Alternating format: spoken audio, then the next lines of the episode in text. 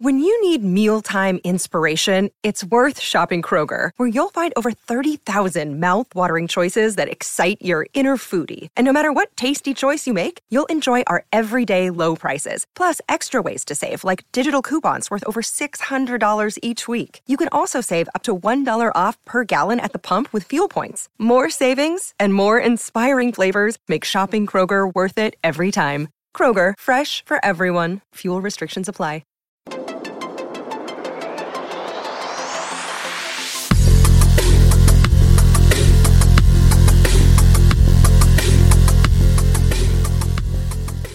Nos vamos de forma breve a nuestras recomendaciones de la semana. Bamba, comenzamos con tu recomendación de la semana.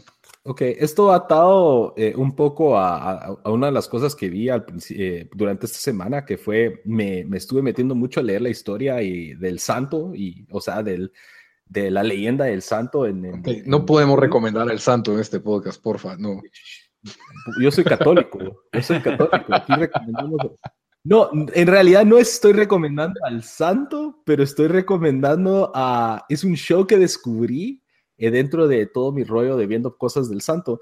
Porque más que todo, a mí me gusta la lucha libre, pero me gusta también las, las B-movies y las películas así como de horror, eh, un poco más grotescas. Y descubrí un show en YouTube, o sea, es un show que existió en los noventas que se llama The Incredibly Strange Film Show. Okay. Eh, es un show inglés que abarca básicamente directores o de películas así, B-movies o películas de horror, así como de los 70s, 80s, 90s o, de culto, por así decirlo.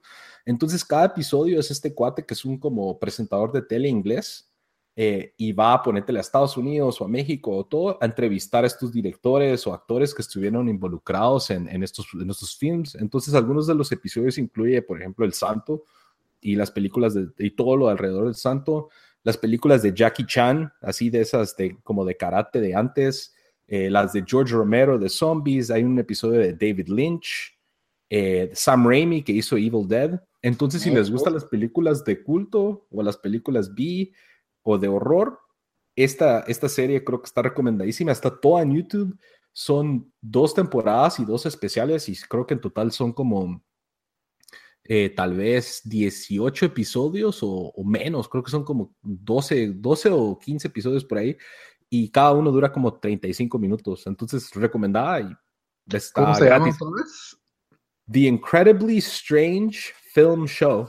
Ok, ya saben, gratis y en YouTube. Perfecto. Dan, ¿tu recomendación?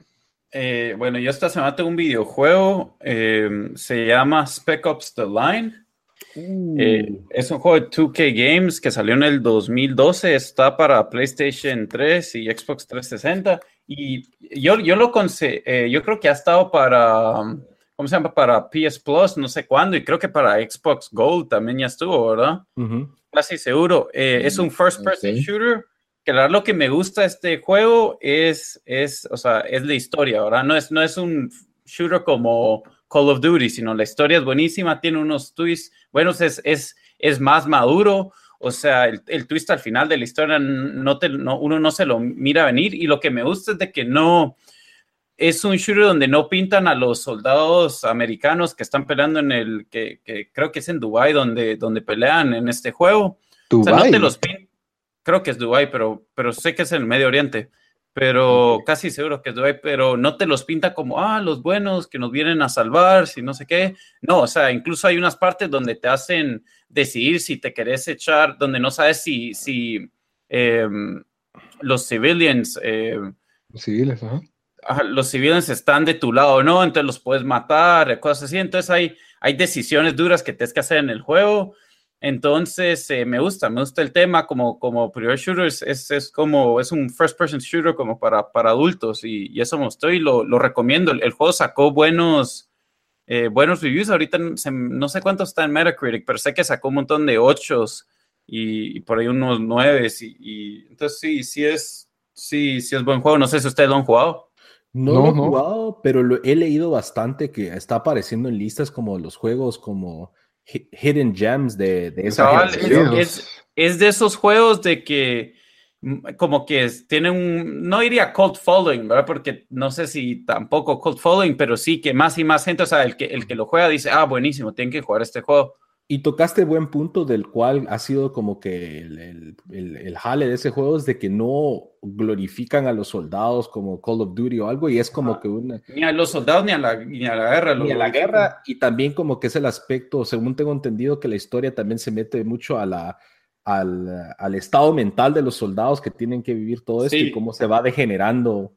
Ajá, eso es una gran... O sea, miras cómo tu personaje se va degenerando. Entonces sí, él, no lo he jugado, pero sí, también he visto mucho. Sí, recomendadísimo. Y es algo difícil, eso sí, yo lo estaba tratando de Platinum y eso me quedan como tres pantallas, pero me, pues, casi que me tardaba una hora en una partecita porque me morí un montón. Muy bien. Bueno, mi recomendación de la semana es, una, es un libro, es el primer libro de la saga Destiny's Crucible. Es, un, es una serie de libros del escritor Olan Torensen eh, el primer libro se llama Cast Under an Alien Sun. La verdad es un libro que está bastante entretenido, no es ninguna joya de la literatura moderna ni nada por el estilo, pero sí es un libro que pues te, mantiene entretenido y atrapado en, el universo. Y es una premisa eh, bastante sencilla en que este personaje es un químico en el siglo, en el año 2016, ¿verdad? En el año actual y una nave alienígena actual eh, accidentalmente se choca con el avión en el que él iba y pues logran salvarlo a él del choque, lo reconstruyen y le dicen, mira, ahora que ya sabes de nuestra existencia, no te podemos devolver a la Tierra, sino que solo te podemos devolver, o te, o te matamos o te devolvemos a otro planeta donde hay humanos. Y el único planeta disponible con humanos es un planeta muy parecido a la Tierra, pero los humanos de ese planeta están más o menos con una tecnología que es el equivalente al año 1600 de nuestra, de nuestra historia, ¿verdad? Entonces, lo, lo, lo, tiran como un castaway ahí y la única ventaja que le dieron es que él no se enferma porque no querían que él llevara una enfermedad nueva y extinguiera el planeta, ¿verdad? Y o sea, nunca le va a dar cáncer ni nada por el estilo y que tiene una memoria fotográfica de todo lo que él aprendió durante su vida, ¿verdad? Entonces, cada libro que he leído de química, cada anotación, todo se recuerda de eso, pero cae en un planeta básicamente desnudo donde no sabe ni el idioma, no entiende, eh, no sabe leer, no sabe escribir y, y es todo lo que, pues imagínate que te tiren en otro planeta humanos y dejando en la Tierra pues a su esposa y al hijo que estaba por nacer, ¿verdad? Eh, entonces, pues eh, este planeta tiene sus propios países, sus propios reinos, con, pues tal vez no la misma profundidad de Game of Thrones, pero sí hay cierta profundidad, pero el protagonista es una persona del año 2016 atrapada ahí, ¿verdad? Entonces, el, ¿cómo se llama el libro otra vez? Se llama Cast Under an Alien Sun. Ese es el primer libro de la el saga. Año pasado? ¿O hace dos eh, años? creo, creo, que no, no estoy seguro cuándo salió. Yo lo leí el año pasado, mm. pero ya eh, estoy leyendo ahorita el segundo. Y la verdad es de que sí está bastante, bastante entretenido porque uno se pone a pensar que con mi ¿qué, podría apostar, qué podría aportar yo a esta, a esta sociedad, verdad? Y es lo que, bueno, primero que tenés que ver cómo te salió en, en julio del año 2016. ¿Podrías aportar tu habilidad para hacer podcasts? Sí, esa es una. Y es lo que él decía. Es como que yo extraño jugar Call of Duty con mis amigos. ¿Qué fregados voy a hacer aquí donde hay espadas y rifles de pólvora antigua y la gente monta caballos y, todo esto, ¿verdad? Y no digamos aprender el lenguaje y, que perdiste todo, no tenés trabajo, no tenés dinero, toda esa cuestión, ¿verdad? Entonces, sí, el, libro es. Y, y el impacto que puede ocasionar una persona con conocimientos avanzados en una sociedad antigua, ¿verdad? Mm. Entonces el, libro es bastante interesante, es, divertido, ojalá algún día lo hagan serie de televisión, no da para una película, y creo que sería, sería bueno y se lo recomiendo mucho, eh, se lee fácil, se lee rápido, eh, pues esa es entonces mi recomendación de la semana.